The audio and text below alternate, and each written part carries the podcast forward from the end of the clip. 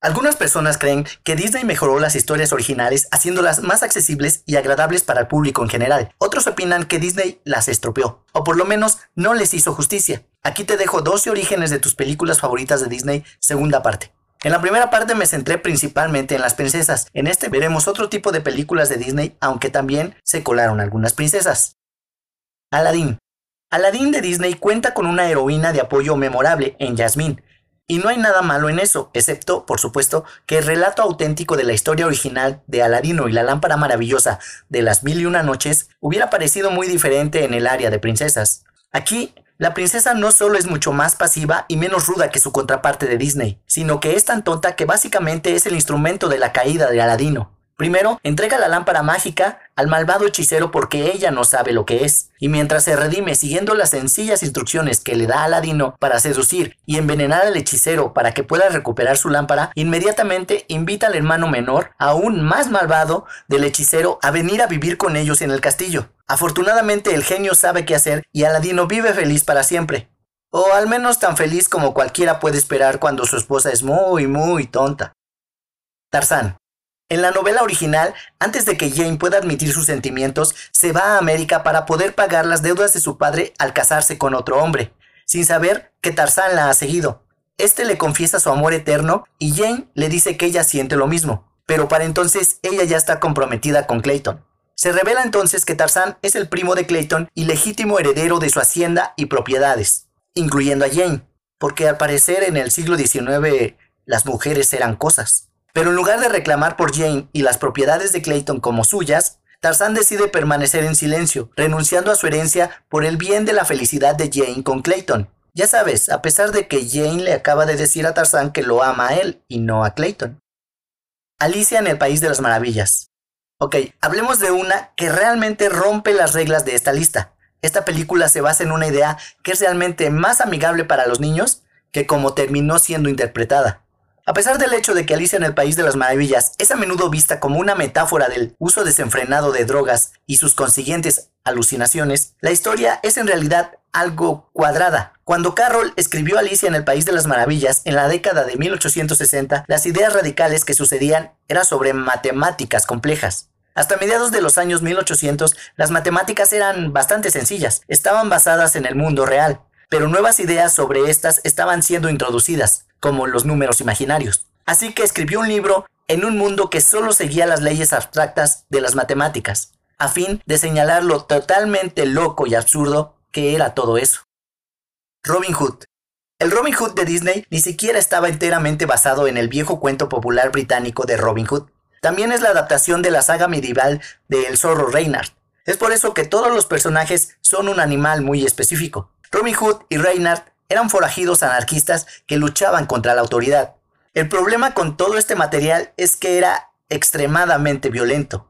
Por ejemplo, el oso es atacado por las abejas, Tibert pierde un ojo y Reynard decapita un conejo y sustituye su cabeza por un tesoro secreto. Reynard es un delincuente y uno profundamente antiautoritario. Disney no quería que la gente se concentrara en todo ese comunismo, por lo que revolvieron las dos historias y te distrajeron con los animales y la confusión del príncipe Juan para apartar la atención de los valores políticos que estaban tratando de no inculcar en su joven público de la época de la Guerra Fría. Cenicienta.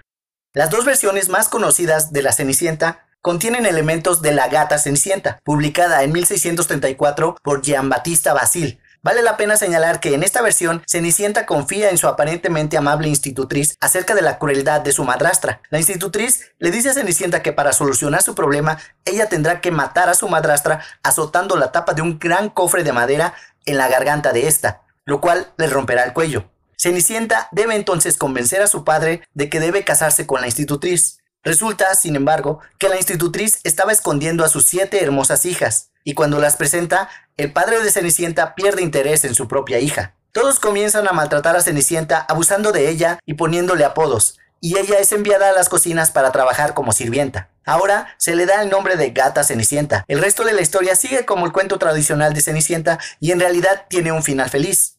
Pero es bueno saber que Cenicienta no siempre fue tan inocente. Pinocho. En la primera versión de Pinocho, la marioneta es castigada con la muerte por ser un niño travieso. Pinocho se burla de Gepeto sin piedad y huye. Gepeto lo persigue, pero es atrapado por un policía que lanza al viejo en la cárcel, creyendo que está abusando de la marioneta. Cuando Pinocho vuelve a la casa de Gepeto, conoce a un grillo de 100 años que le dice que los niños traviesos se convierten en burros. Pinocho lanza un martillo al grillo y lo mata. Pinocho termina casi quemándose como leña. Luego se encuentra con una hermosa hada de pelo azul que le dice que está muerta y esperando a gente para llevarse su cuerpo. Pinocho entonces es colgado de un árbol por el gato con la pata mutilada y su compañero, un zorro. Y ven cómo Pinocho se sofoca hasta la muerte. Fin. Los editores no estaban muy contentos con este final, por lo que el autor agregó una segunda parte a la historia. Peter Pan.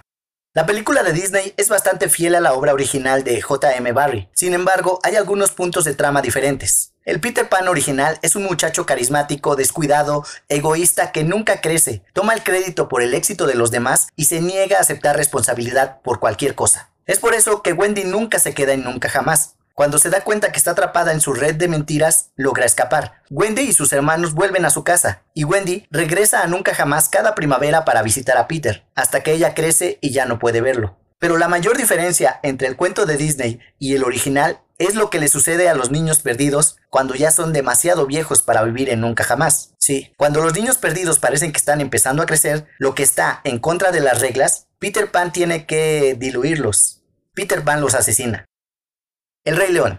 Si bien la historia no se basa en un cuento de hadas exactamente, se inspira en Hamlet de Shakespeare. El príncipe Hamlet, Simba, es instruido para vengarse de su tío Claudio, Scar, por asesinar al rey Hamlet, Mufasa, tomar el trono y casarse con la viuda de su hermano. Ah, y por cierto, Hamlet es instruido en esta venganza por el fantasma de su padre muerto, por lo que todo el mundo piensa que está totalmente loco, lo cual es debatible.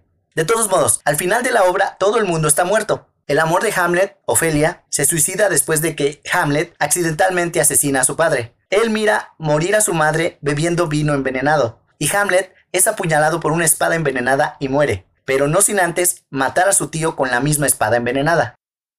¿Ese es el círculo de la vida? El zorro y el sabueso.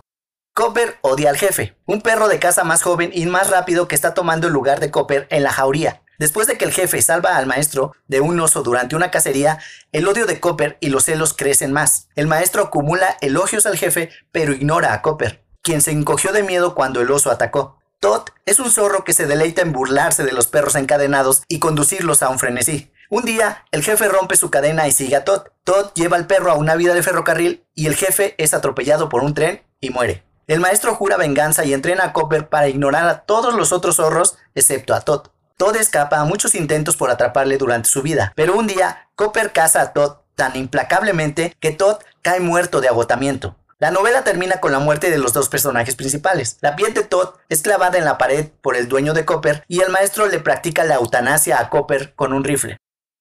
Hércules. El mito griego original del héroe Heracles implica mucho adulterio y termina cuando Heracles es engañado por su esposa Deyanira para ponerse una capa de león envenenada que lo mata. No te preocupes, en lugar de morir, la parte inmortal de su cuerpo se queda después de que su carne humana se quema y Heracles regresa al Olimpo como un inmortal. Se reconcilia con Hera y presumiblemente vive feliz para siempre. Con su primera esposa, supuestamente llamada Megara, tiene dos hermosos bebés que Heracles mata cuando es llevado a la locura temporal por Hera. Algunas mitologías dicen que Heracles también mató a Megara. Otros dicen que se la dio a Lolaus, que no solo era el sobrino de Heracles, sino también su joven amante. A los historiadores griegos les gusta más la versión sangrienta de Hércules, así que algunos acusaron a Disney de distorsionar el mito del héroe forzudo de la Grecia clásica. La Sirenita.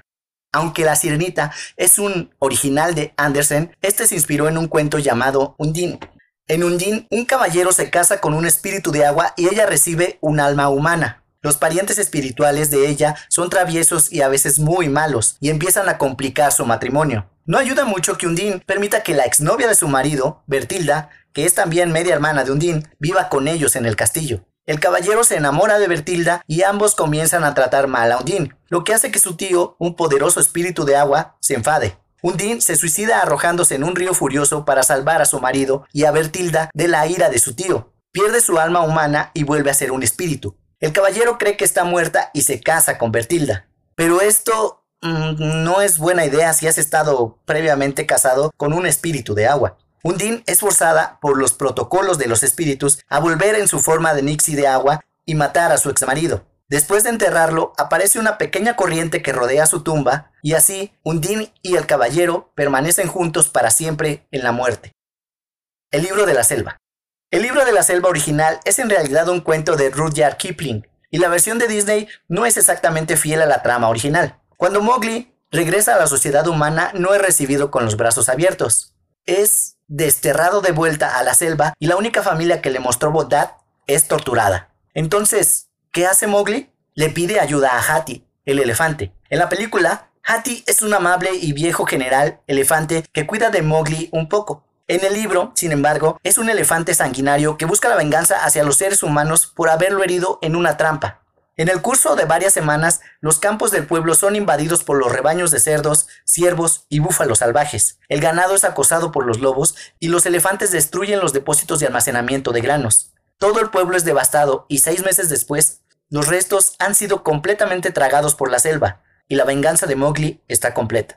Eso es todo amigos.